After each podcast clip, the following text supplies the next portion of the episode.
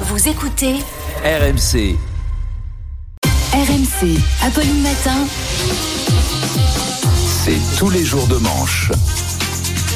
Bonjour à tous. Salut. Bonjour. Tout le monde va bien On a passé Ouais. un bon week-end On a fait ses petits cadeaux parce qu'on est J-6 avant Noël. Ah bah oui, allez, allez. Qui les a ces cadeaux?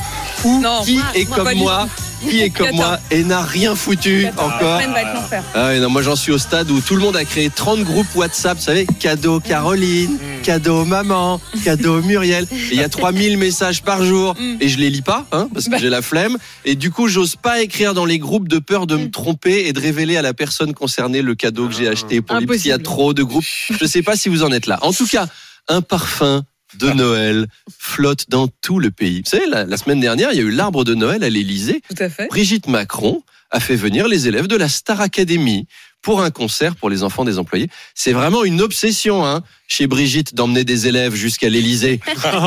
Alors on n'avait pas entendu de, de fausses notes euh, autant que ça au palais depuis le Mm. départ de Carla Bruni il y a 11 ans. Ça a dû rappeler des souvenirs aux employés.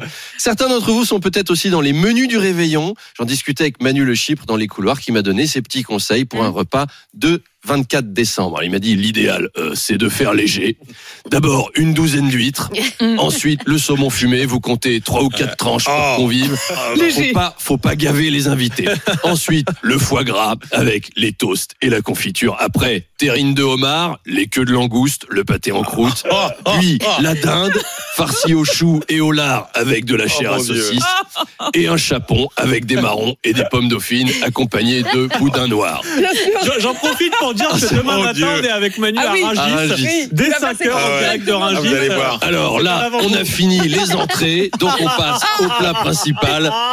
Du boudin blanc aux pommes, la salade, endive pamplemousse, les fromages, pas plus de huit fromages différents, sinon euh, c'est bourratif.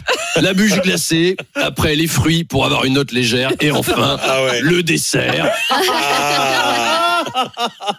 Et si les invités sont encore vivants, tu peux leur prévoir une collation avec de la viande froide. Faut avoir des invités en forme, hein. faut pas qu'ils aient un Oui, ulcère oui. à l'estomac ou le syndrome du côlon irritable. Bref, joyeux préparatifs à tous. Alors, on parlait de côlon irritable et justement, on part en Cisjordanie. Puisqu'hier, la ministre des Affaires étrangères, Catherine Colonna, a dénoncé la violence de certains colons en Cisjordanie lors de sa visite au Proche-Orient. Mm. Elle considère que cela mine les perspectives d'une solution politique. D'ailleurs, Israël a même approuvé une nouvelle colonie à Jérusalem-Est. Non, alors, c'est pas ces colonies-là, euh, c'est plus contesté. Dis Non, c'est pas comme ça qu'on va apaiser le conflit, hein. faites un effort. Oh. Nous, au gouvernement, on a Catherine Colonna. Netanyahou, dans le sien, il a Catherine Colonie. Ça n'en finit pas. Oh Catherine Colonna qui a d'ailleurs appelé à une trêve immédiate et durable. Enfin, enfin, Catherine Colonna intervient. Enfin, une voix qui porte. 75 ans que tout le monde cherche à obtenir la paix dans la région. Mm. Yitzhak Rabin, Yasser Arafat, Obama, Chirac, Bush, tout le monde s'est cassé les dents. Mais je crois que ça y est.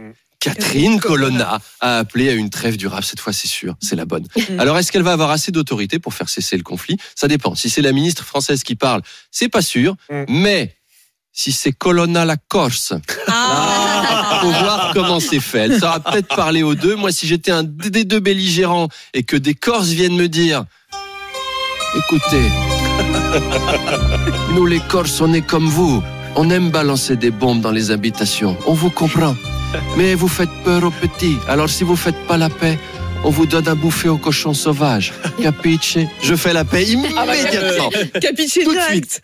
Euh, Miss Nord-Pas-de-Calais a été élue Miss France. Oui, une cérémonie que vous avez peut-être regardée, qui a consacré l'élégance et la féminité, mais aussi la créativité débordante des couturiers qui ont fait les costumes régionaux. Vous savez, c'est l'étape où elle défile euh, déguisée en spécialité locale. Mm. Miss Alsace, elle a un chapeau en forme de bretzel. Miss Bretagne, elle est déguisée en bigoudaine avec une coiffe et Mm. une robe avec des poissons. Miss Ardennes, elle est déguisée en pédophile. Elle arrive en camionnette avec des grosses lunettes et un faux collier de barbe. On rend hommage au talent de nos régions. Évidemment.